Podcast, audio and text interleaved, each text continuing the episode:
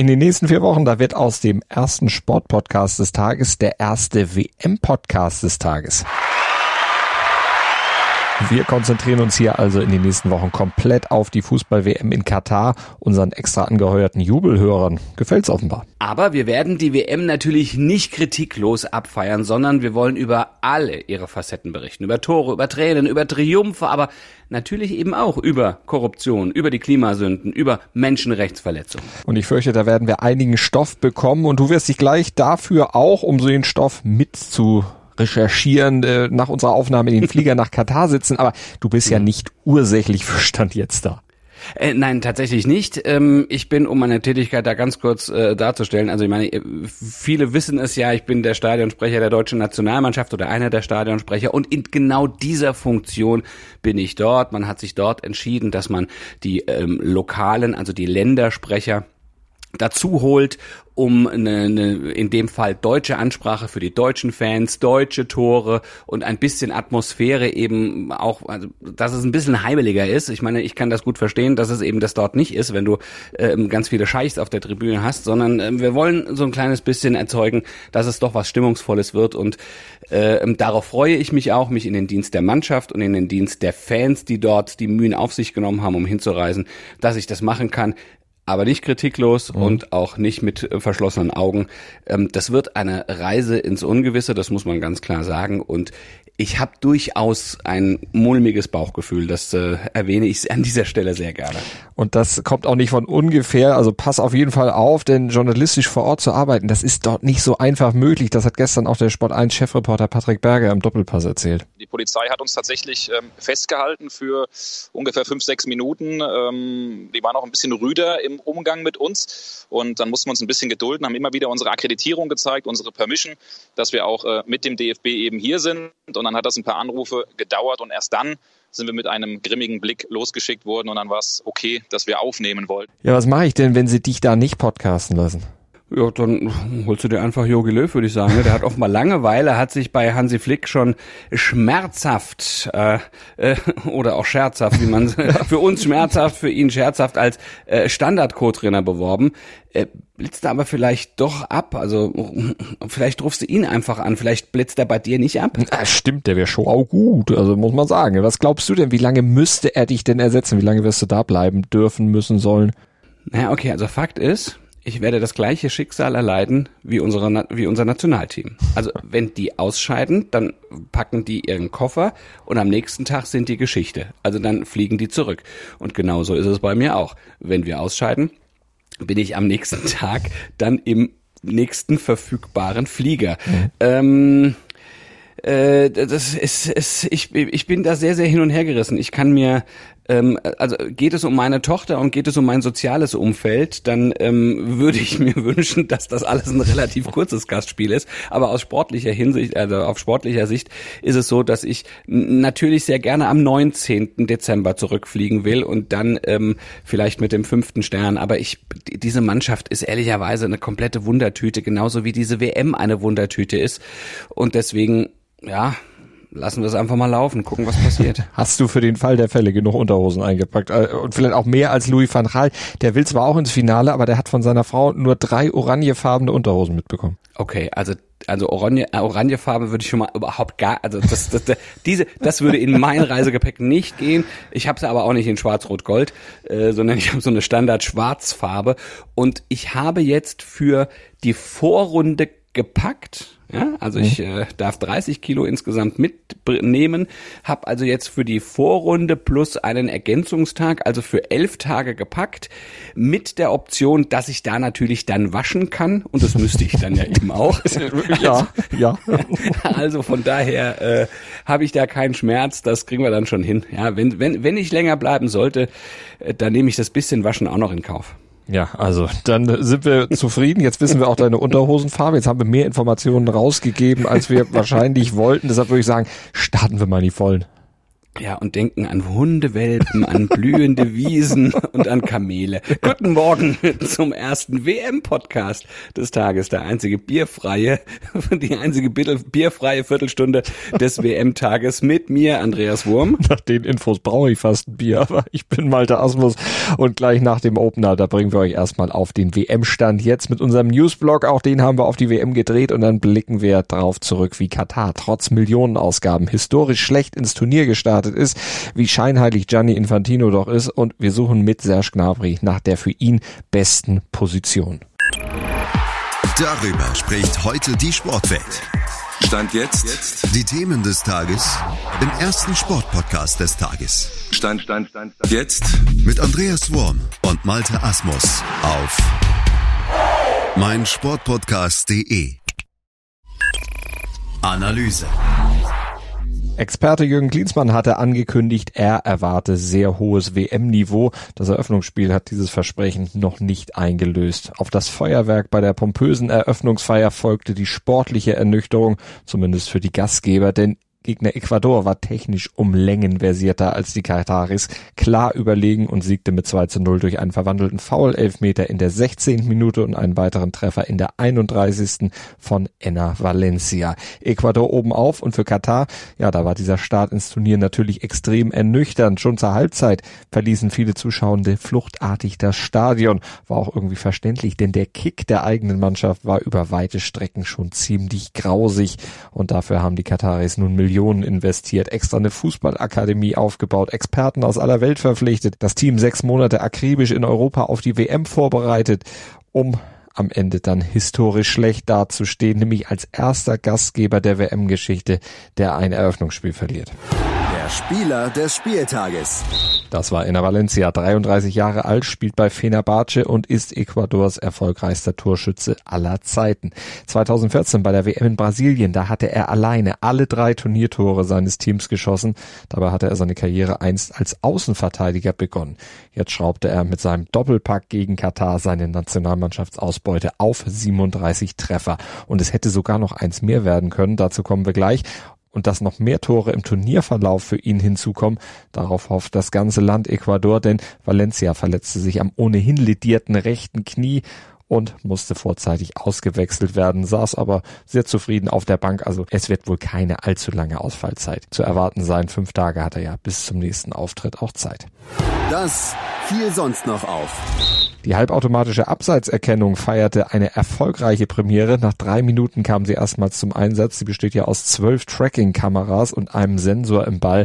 Und die Daten, die aus diesen Erhebungen kommen, die werden in eine 3D-Animation umgesetzt. Die Schiedsrichter Daniele Ossato zeigte, dass Ecuadors Valencia bei seinem vermeintlichen Führungstor nach drei Minuten mit der Fußspitze minimal im Abseits gestanden hatte. Völlig korrekt und vor allen Dingen auch ziemlich schnell. Beyond Football oder denkst du, du hast in Sachen FIFA alles schon mal gesehen, erlebt, gehört und dann schafft es Gianni Infantino, es doch dich nochmal zu überraschen und nicht gerade positiv? Today I feel uh, Qatari. Today I feel Arab. Today I feel African. Today I feel uh, gay. Ja, wir kürzen das hier mal etwas ab, denn ich fühle mich gerade angewidert. Angewidert von diesem bizarren, ja schon fast Trump-mäßigen Auftritt des möchtegern Welterklärers Infantino. Der meint offenbar tatsächlich, dass er über Kriege und moralische Maßstäbe entscheiden kann und sich nach allem, was in den letzten Jahren ja passiert ist und an dem er und sein Verband, die FIFA, nämlich noch eine Mitschuld haben, jetzt auf einmal zum Verteidiger der Vertriebenen, Unterdrückten macht, äh, obwohl er sonst eigentlich ja immer mit Autokraten und Diktatoren kuschelt. Also daher ist sein ewig langer Monolog, wo wir jetzt nur einen ganz kurzen Ausschnitt daraus gehört haben, eigentlich nichts mehr als ein extrem scheinheiliges Getue, eine extrem scheinheilige Rede voller Whataboutism, in den er dann auch versucht, alle legitime Kritik an den Menschenrechtsverletzungen in Katar einfach mal so beiseite zu wischen.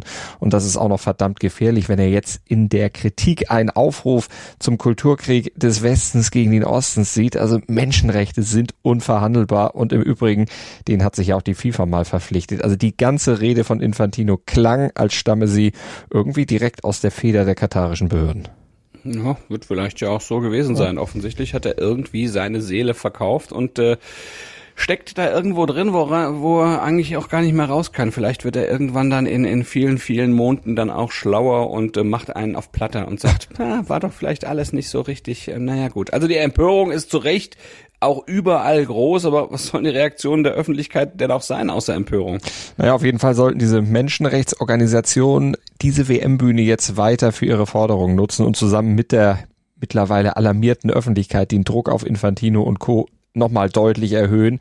Ja, und dann sind natürlich auch der DFB und die anderen großen Verbände gefordert, in die Opposition zu gehen, konstruktiv in die Opposition zu gehen und richtig Druck zu machen, um die FIFA umzugestalten oder zumindest dabei zu helfen, dass die FIFA umgestaltet wird, damit einfach dafür gesorgt wird, dass spätestens in der Ära nach Infantino nicht noch so ein Typ in die Verantwortung kommen wird.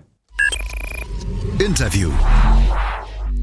Puh, das ist wirklich ein Thema, das einen irgendwie nur zum Weinen bringen kann. Jetzt gehen wir mal zum kompletten Kontrast. Es gibt ja auch eigentlich ganz schöne Seiten. Gestern zum Beispiel äh, die DFB-Pressekonferenz. Da wurde viel gelacht. Ja, der genau, Thilo Kehrer, der saß dort auf dem Podium. Und als er eigentlich gerade über das besondere Vertrauensverhältnis zu Hansi Flick sprechen wollte, ja, das störten laute Basketballgeräusche aus äh, dem nur durch Pappwände abgetrennten Hallenteil nebenan seine Pressekonferenz. Jetzt wird's ja aber ganz äh, bunt. First time this happens. Ich weiß auch nicht, wer spielt. Up 10 years. Strange. Ja, so an die DFB-Kollegen, ne, die sich quasi so ein bisschen die Zeit vertrieben haben. Kehr reagierte mit einem sehr lockeren Spruch. Ja, die Lautsprecher funktionieren, glaube ich, nicht auf der anderen Seite, sonst würde ich denen kurz eine Ansage machen.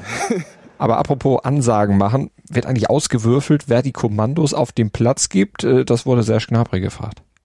Ja, ist echt eine Wahnsinnsfrage, ob wir äh, würfeln, wer jetzt die Kommandos übernimmt. Ich weiß nicht. Vielleicht ein bisschen zu viel Ironie von dir. Ähm, nee, ich glaube, das kommt einfach im Spiel. Ähm, bei Bayern, wenn ich das jetzt mal so sagen kann, ähm, haben wir es die letzten Wochen auch hinbekommen zu sprechen. Ähm, also es liegt nicht nur daran, dass keiner von uns sprechen kann. Ich glaube, wir tun das auf dem Platz, auch wenn es vielleicht jetzt nicht ähm, so zu sehen ist, wie, wie Thomas es kommuniziert oder wie er gestikuliert. Ähm, aber ich glaube, das, das klappt auch schon und auch wir alle Spieler vorne ähm, übernehmen da Verantwortung, ähm, egal ob in der Offensive oder in der Defensive. Gnabry selbst ist ja auch ein Führungsspieler und äh, vor allem offensiv auch sehr flexibel einsetzbar. Wo sieht er sich denn in der Nationalelf? Also als torgefährlicher Außen, als Zehner oder doch als Neuner? Ich persönlich freue mich jedes Mal, wenn ich auf dem Platz stehe. Ähm, ich glaube, es ist schon deutlich bekannt, dass ich so am liebsten hinter der Spitze agiere. Ähm, fühle mich aber auch auf den Außen sehr, sehr wohl. Und Sturmspitze dann eher nicht so oder soll Thomas Müller lieber ganz vorne spielen? Wäre für mich auch eine Option, bevor ich auf der Bank sitze. Ähm, ein kleiner Spaß. Thomas ähm, ist natürlich voller Ehrgeiz, ähm, voller An Anspannung, Vorfreude. Ich glaube, ähm, bei ihm merkt man das immer einen Ticken mehr, ähm, weil er dann noch mehr redet. Ähm, deswegen kann ich nur sagen, er ist sehr gut drauf, freut sich, ähm, hat die letzten Wochen da, glaube ich, alles dafür getan, sehr hart gearbeitet, um wieder in Topform zu kommen. Übrigens ist Niklas Füllkrug nach seinem grippalen Infekt auch wieder ins Training eingestiegen, wäre damit auch eine Option für das Spiel gegen Japan am Mittwoch. Das bringt der Sporttag. Stand jetzt. Dreimal Fußball-Weltmeisterschaft und gleich zwei große Fußballnationen sind im Einsatz. Um 14 Uhr geht es los mit England gegen den Iran aus der Gruppe B. England spielt nicht nur gegen den Iran, sondern auch gegen die Zweifler. Das Team ist ja nach mäßigen Vorleistungen ohne Testspiel zur WM gekommen. Deshalb der Stand jetzt etwas schwer einzuschätzen, aber Stars wie Harry Kane oder auch Jude Bellingham auf dem Papier lässt das natürlich alle Kenner mit der Zunge schnalzen. Von daher sind sie natürlich gegen den Iran haushoch favorisiert. Aber man sollte den Iran nicht unterschätzen, denn die sind ohne Mühe durch die WM-Quali gekommen. Und um 17 Uhr geht es weiter mit dem Senegal gegen die Niederlande aus der Gruppe A. Die Niederlande sind seit acht Jahren mal wieder dabei. Und Senegal muss ohne den äh, ja, großen Sadio Mané äh, anstreten. Ja, der ist verletzt, genau. Und das wird nicht besonders leicht fallen, ohne den zu spielen. Der fehlt extrem, zumal dann auch noch gegen eine Mannschaft wie die Niederlande, die seit 15 Spielen ungeschlagen sind. Daher natürlich auch Favorit in diesem Spiel sind und für Coach Louis van Gaal, da wurde ja dann auch schon, beziehungsweise der hat die Parole ausgegeben, wir haben eine gute Chance, Weltmeister zu werden. Ja, und zum Abschluss des Tages gibt es dann um 20 Uhr nochmal die Gruppe B, USA gegen Wales. Erstmals seit 64 Jahren sind die Waliser wieder mit dabei bei einer Fußball-Weltmeisterschaft und ich habe so einen Gruppenchat mit allen Länder, äh, allen Ländersprechern und der Waliser, der ist richtig gut drauf, genau wie äh, der Stadionsprecher von Ecuador, der war auch, äh, war schon on fire, bevor es überhaupt mit dem Eröffnungsspiel losging.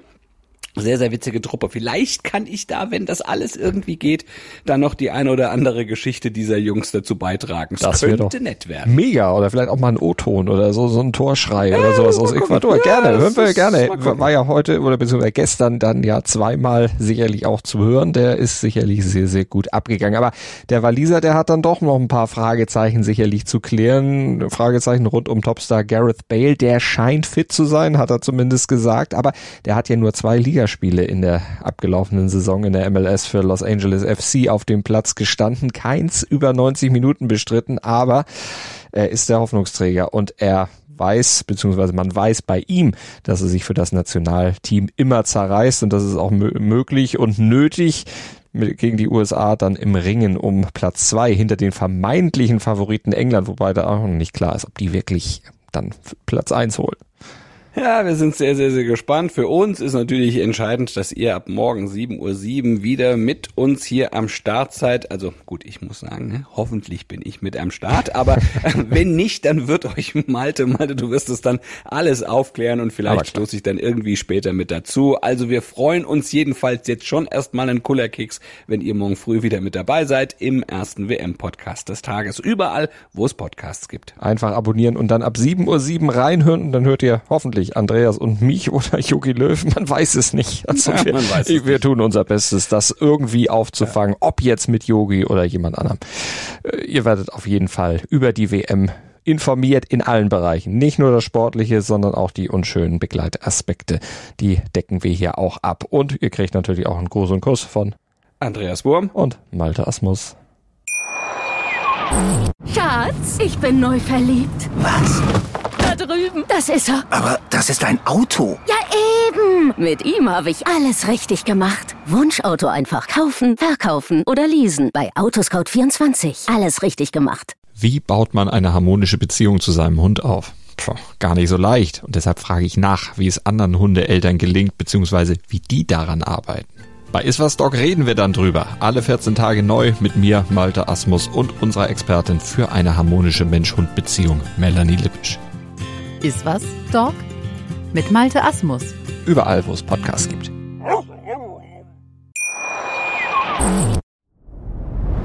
Dir hat dieser Podcast gefallen? Dann klicke jetzt auf Abonnieren und empfehle ihn weiter. Bleib immer auf dem Laufenden und folge uns bei Twitter, Instagram und Facebook. Mehr Podcasts aus der weiten Welt des Sports findest du auf meinsportpodcast.de. Schatz, ich bin neu verliebt. Was? Da drüben. Das ist er. Aber das ist ein Auto. Ja, eben. Mit ihm habe ich alles richtig gemacht. Wunschauto einfach kaufen, verkaufen oder leasen. Bei Autoscout24. Alles richtig gemacht.